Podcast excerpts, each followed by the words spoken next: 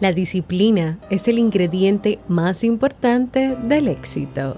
Truman Capote.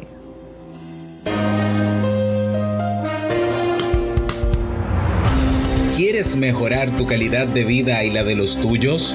¿Cómo te sentirías si pudieras alcanzar eso que te has propuesto? ¿Y si te das cuenta de todo el potencial que tienes para lograrlo? Bienvenida al programa que te ayudará a desarrollar hábitos, establecer mejores relaciones, empoderarte y potenciar tu estado de felicidad personal. Transmitiendo cada semana para todo el mundo desde tu reproductor de podcast favorito. Y ahora contigo, tu anfitriona Jamie Febles, psicóloga, escritora, madre y emprendedora quien te acompañará en este recorrido hacia tu desarrollo personal y hacia el logro de tus sueños. Esto es Vivir en Armonía.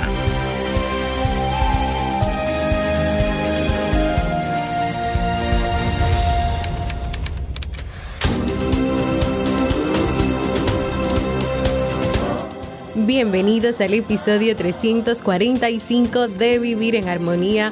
Mi nombre es Jamie Feblis y estoy muy contenta y feliz de poder encontrarme compartiendo contigo en este espacio. En el día de hoy estaremos compartiendo el tema ¿Se pueden establecer nuevos hábitos sin disciplina? Así como el libro para este mes de junio. Entonces, ¿me acompañas?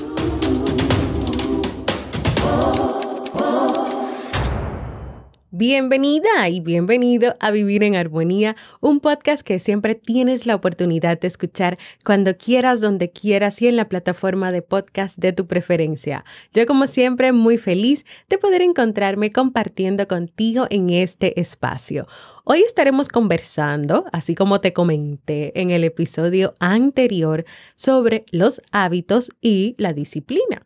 La disciplina puede ser definida como la coordinación de actitudes que busca conseguir que la persona pueda desarrollar actividades específicas, es decir, la unión de muchas actitudes, habilidades, capacidades de la persona que busca conseguir que esa persona desarrolle actividades específicas o logre ciertas metas y ciertos objetivos, actividades específicas desde tu trabajo, desde que quieras adquirir, por ejemplo, el hábito de comer saludable, ahí tienes que poner todo un conjunto de cosas para trabajar y lograr eso. La disciplina requiere, aparte de una coordinación de actitudes, es decir, de poner en la mesa varias actitudes como la responsabilidad, el compromiso, también requiere autocontrol, requiere poner normas, requiere objetivos, requiere reglas que se deben cumplir para que tú puedas lograr eso que te propones, para que tú, por ejemplo, puedas realizar las actividades específicas de tu día a día. La disciplina requiere todo eso y necesita todo eso. Yo me considero una persona disciplinada y creo que estoy trabajando en esto de ser autodisciplinada desde que soy pequeña. Creo que me ayudaba mucho entender que había cosas que yo necesitaba trabajar un poquito más para poder tener mejores resultados o para poder tener resultados. Por ejemplo, yo necesitaba practicar más los ejercicios de matemáticas para ser mejor y más buena en matemáticas, porque se me dificultaba un poquito. Tal vez yo no era de esas personas que leían la página de matemática o que le explicaban algo de matemática y lo entendía de una vez, como hay personas que sí lo hacen. Yo no. Yo tenía que practicar una y otra vez ese ejercicio. Ahora, esa disciplina es entender que para mí era importante que me fuera bien en disciplina, que de cierta manera también yo tenía como una presión de que yo tenía que ser buena y que me tenía que ir bien y que tenía que tener muy buenas notas. Yo tenía esa presión, pero a mí nadie me puso esa presión. Me la puse yo. O sea, no fue nadie que me exigió. Mis padres nunca me dijeron, tú tienes que ser la mejor en matemática o tienes que tener las mejores notas. No, o sea, para eso, e, para ellos eso no era lo importante. Pero yo sí tenía esa presión y yo sí quería ser buena en matemáticas. Entonces yo entendí que si yo quería ser buena y yo no entendía las cosas tan fácil, entonces yo tenía que practicar y que estudiar más. Por lo tanto, yo practicaba, hacía los ejercicios, volvía a leer. Mi hermana sí lo entendía de otra manera y sabía mucho matemática, entonces ella también me explicaba. Y ese estudiar practicar, aprender y buscar un proceso o hacer un plan de trabajo que me funcionara, aunque tal vez en ese momento yo no lo tenía tan claro como te lo estoy explicando ahora, fue lo que me permitió que yo siempre sacaba 100 en los exámenes.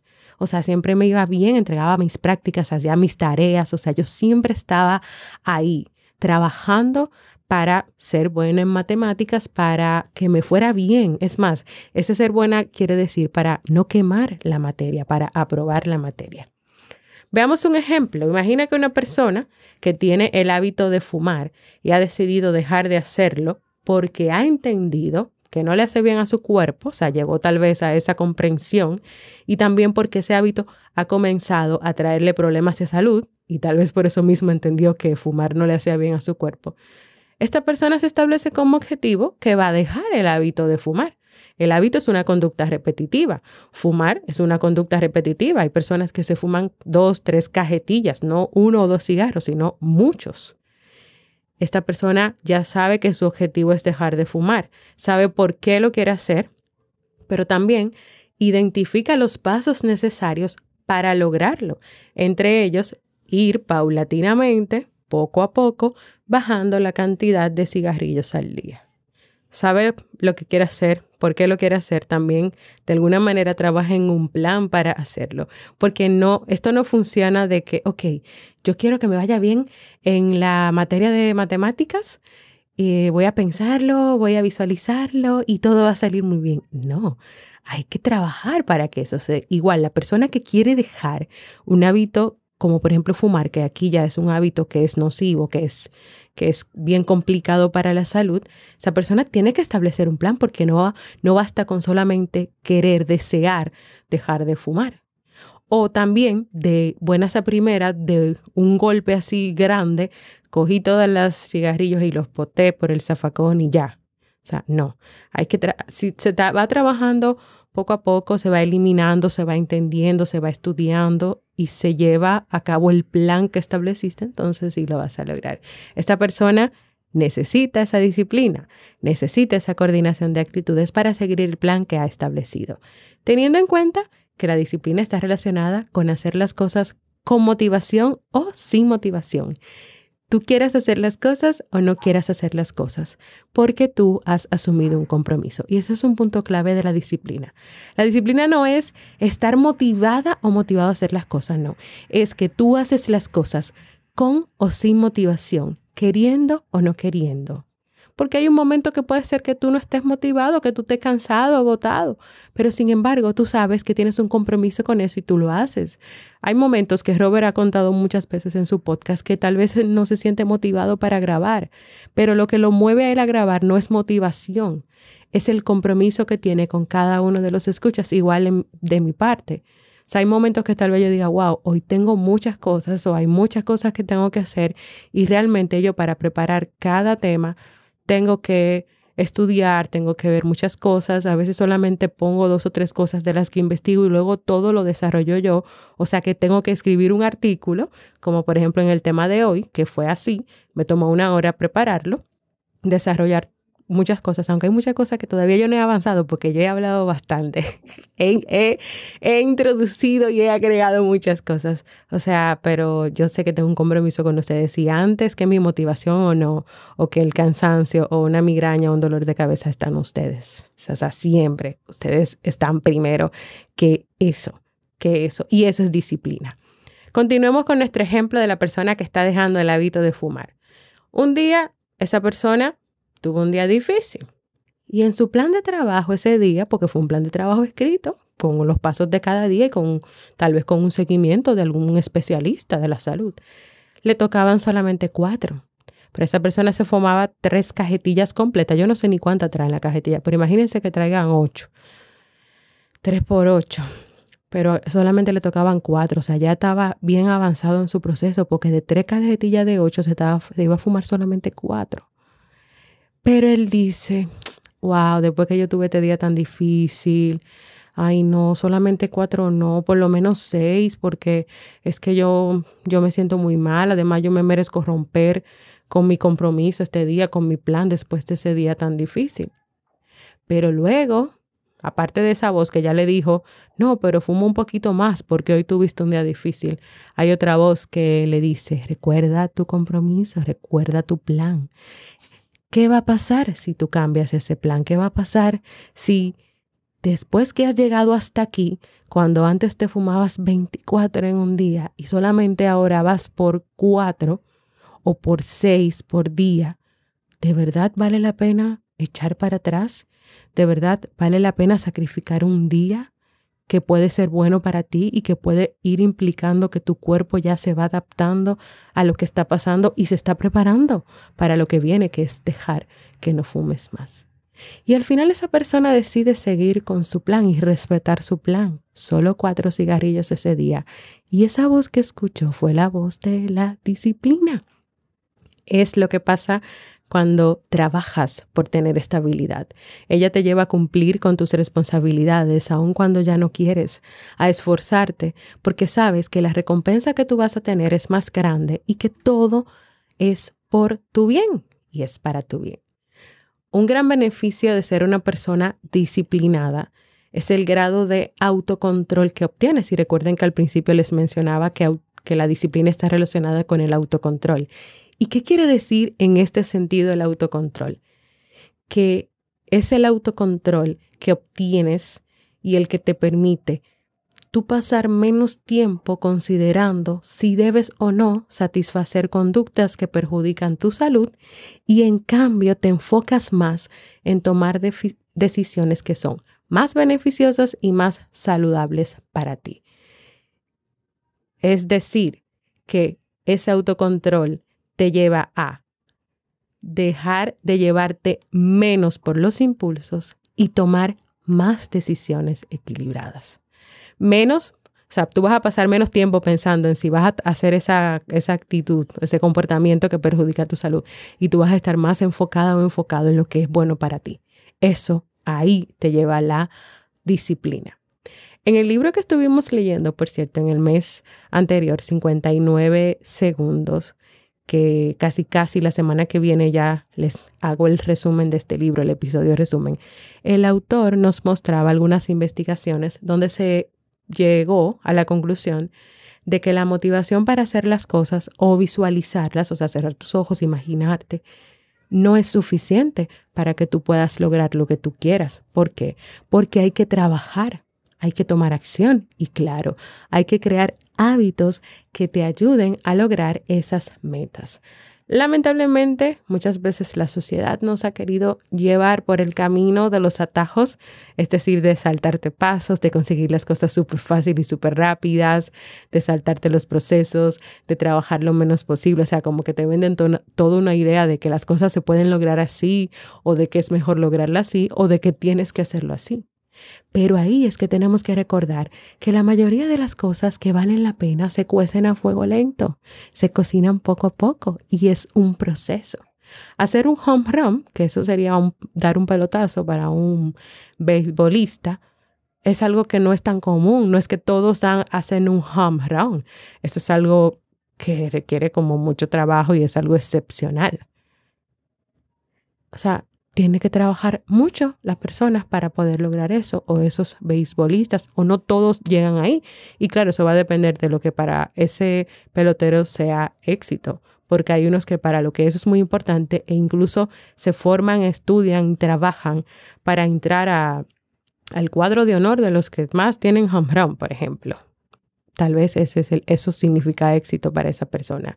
Ahora, de la noche a la mañana no fue que la persona se soñó, dijo, mañana yo voy a hacer un home y se levantó y lo hizo. No, no es así. Cuando tú quieres hacer algo, no es verdad que de la noche a la mañana lo hiciste. No es verdad que tú te vas a acostar deseando ser rica y millonaria y al levantarte al otro día con una cuenta con muchísimos millones de dinero. No, las cosas no se hacen así.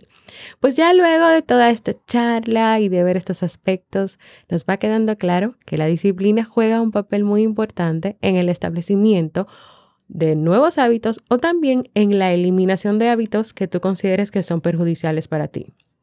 Un hábito perjudicial puede ser lo de fumar, pero también puede ser el uso excesivo de las redes sociales y que ese uso excesivo, que ya tú lo estás haciendo como un hábito porque es una conducta que se repite diariamente y por muchas horas, está haciendo que te olvides de las otras cosas que son importantes, que te olvides tal vez de ti, de tu casa, de tu familia, de tus hijos, porque estás muy centrado o centrada en eso. Entonces hay que tener muchos cuidados. En las notas del programa te voy a compartir toda la serie de temas que hemos trabajado aquí en el podcast sobre la importancia de la disciplina y cómo lograr ser más autodisciplinados. Yo sé que eso te puede ayudar a trabajar en eso y por lo tanto a poder tener un plan o un panorama más claro sobre cómo lograr esos hábitos que te has establecido. Pero igual yo quiero dejarte algunas recomendaciones para que trabajes en la disciplina y en el establecimiento de hábitos. Pero antes vamos a una pausa.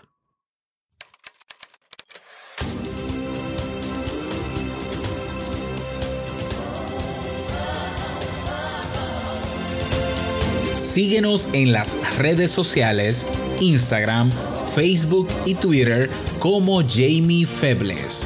Únete a nuestro grupo en Facebook, Comunidad Vivir en Armonía, y no olvides visitarnos en jamiefebles.net.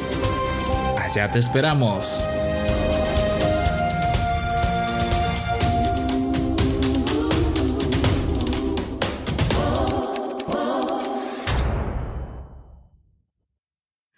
Número 1. Elimina las distracciones. Como dice el refrán, fuera de la vista, fuera de la mente. Bueno, yo no lo había escuchado, pero tiene razón. Consiste en eliminar las tentaciones más grandes de tu entorno, de tu ambiente, de tu vida, para que tu disciplina pueda mejorar. Por ejemplo, si tú quieres comer más saludable, es decir, más frutas, más vegetales, Tienes que sacar de tu nevera, tienes que sacar de la despensa la comida chatarra. Tienes que sacar las papitas, los refrescos y toda esa comida que no es saludable. Porque no, no funciona el hecho de, no, yo tengo que tener una gran fuerza de voluntad. Entonces tú dejas toda la comida chatarra y todos los días, cuando abres la nevera y abres la despensa, te encuentras con todo esto. No, no, no, no, eso no va a funcionar. Mejor saca eso en lo que vayas trabajando y vayas logrando más cosas y luego, porque tal vez en tu casa hay otras personas que sí, de alguna manera, en algún momento consumen un refresco, entonces tampoco es que, ok, nunca va a haber un refresco, pero ya tú has trabajado esa parte y puedes pedir que los demás colaboren contigo. Si tú deseas mejorar tu productividad en el trabajo, Tal vez necesitas bloquear las notificaciones de las redes sociales cuando ellas te llevan a estar pendiente todo el tiempo del celular y revisar todo el tiempo en celular. Y por lo tanto, que tú dejes de hacer cosas importantes de tu trabajo. Cuanto menos distracciones tú tengas, más enfocada o enfocado tú vas a estar en lograr tus metas. Número dos, que tus metas sean lo más claras y objetivas posibles. Si tú quieres alcanzar el autocontrol, tú debes tener una visión clara de qué tú esperas lograr con eso, qué es lo que tú quieres hacer. También debes tener una idea clara de lo que el éxito significa para ti. Y me gustó eh, cuando llegué aquí a hablar de esto y que ya he mencionado por segunda vez lo del éxito, porque justo en el libro que estamos leyendo del presente, en ese diálogo entre el viejito y el adolescente, él le preguntaba, ¿qué, te, qué es éxito para ti? Porque el éxito también varía dependiendo de la etapa de tu vida en la que te encuentras. Tal vez si ahora mismo estás con un con tus hijos y están creciendo, tal vez tu éxito tiene que ver con lo que tú logras con ellos, con, con el apoyo que le das, con los cuidados, con la educación. Puede ser que ya tus hijos hayan volado del nido, que el nido está vacío y que solamente estás tú como persona o estás tú con tu pareja y entonces ahora el éxito tiene que ver con ustedes dos como pareja, pues reencontrándose y teniendo más tiempo para ustedes. Puede ser que ahora hayas terminado una maestría y que el éxito tenga que ver con lo que tú logres a través de esa maestría con los cambios en tu trabajo o si vas a decidir salir del trabajo y tener un emprendimiento. Entonces es importante que tú tengas claro qué es lo que tú quieres, qué es lo que te funciona, qué es lo que tú necesitas ahora. Después de todo eso, si no sabes hacia dónde vas, pues lo que va a pasar es que te puedas perder o desviarte en el camino o tal vez, que es lo que pasa con las metas, que si no son claras, entonces tal vez tú quieras abarcar muchísimas cosas al mismo tiempo. Número tres, tener un plan de trabajo. Tener un plan claro marcará cada paso que tú debas dar para alcanzar tus metas. En nuestro ejemplo por de la persona que quiere dejar de fumar, no solo puede pensar e imaginarse dejándose de fumar, necesita un plan, necesita ayuda de un médico, de un psicólogo, de alguien que le acompañe y que le ayude. Porque si también todos pudiéramos hacer todos los cambios solos, pues perfecto, pues lo comenzaríamos a hacer, lo hiciéramos, pero a veces uno se puede perder si tiene muchas distracciones, si no tiene la meta clara. O también cuando son temas ya de un hábito que no es saludable o de algo que tiene que ver muy directamente con la salud, tal vez necesites un médico, un especialista, un endocrinólogo, por ejemplo, por decir un médico. O tal vez un psicólogo que trabaje la parte de pensamiento, de emociones, que no te, que te permita aprender y te acompañe a que tú trabajes en los impulsos, o sea, que no te dejes llevar por los impulsos, que no te dejes llevar por un mal día, sino que trabajes en tu plan, que seas disciplinado o disciplinada y si hoy te tocó realizar tales acciones, tú vas a realizar esas acciones independientemente de cómo te sientas o no. Y por último y no menos importante, seguir avanzando a pesar de las pruebas o de las dificultades, porque sí se dan altibajos, se dan dificultades que estas no te desanimen y que si te desaniman, eso no quiera decir que ya no vas a trabajar más o no lo vas a intentar más. Si tú tropiezas y te caes en el proceso que estás haciendo, que estás lucrando, evalúa qué lo causó y sigue adelante. Si te dejas envolver por la culpa, por la ira, por la frustración, estas emociones, ¿qué van a hacer? Pues van a impedir tu progreso. Hasta aquí, señores, el tema de hoy, esperando que sea de mucha utilidad para cada una y cada uno de ustedes. Espero que te animes a continuar trabajando de manera disciplinada en esos cambios y en esos nuevos hábitos que quieres en tu vida. La clave está en la disciplina. Si quieres que prepare otro tema más específico sobre los hábitos o que si tienes un caso un caso sobre algo de un hábito que quieres lograr, algunas dificultades que has tenido y por qué no has podido lograrlo, mándamelo. Puede ser escrito, puede ser en un mensaje de voz para yo desarrollar todo un tema donde te dé todas las pautas que tú necesites para sacar adelante ese hábito que quieres lograr. Cualquier otro tema que quieras que yo trabaje, ve a jamiefebles.net barra proponer o también en la comunidad de Discord puedes dejármelo en el chat de la comunidad Vivir en Armonía o me puedes escribir en privado. Ahora vamos a un libro para vivir.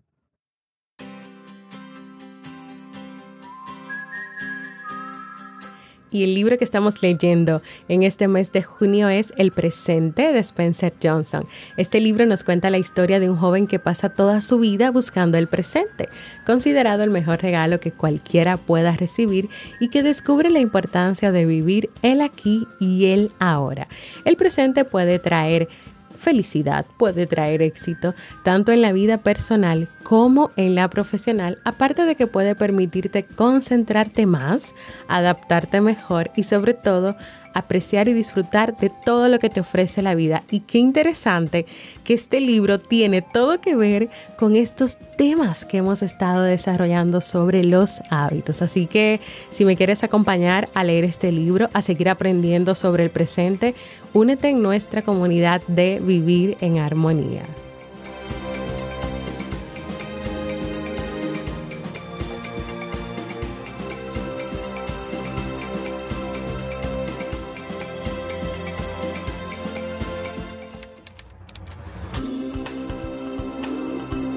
Y antes de despedirme, quiero recordarte que te suscribas a cualquier plataforma para podcast como Evox, Apple Podcast, Google Podcast, Spotify, Pocket Cast YouTube, también en mi canal de YouTube, arroba Jamie Febles, también puedes encontrar todos los episodios de Vivir en Armonía.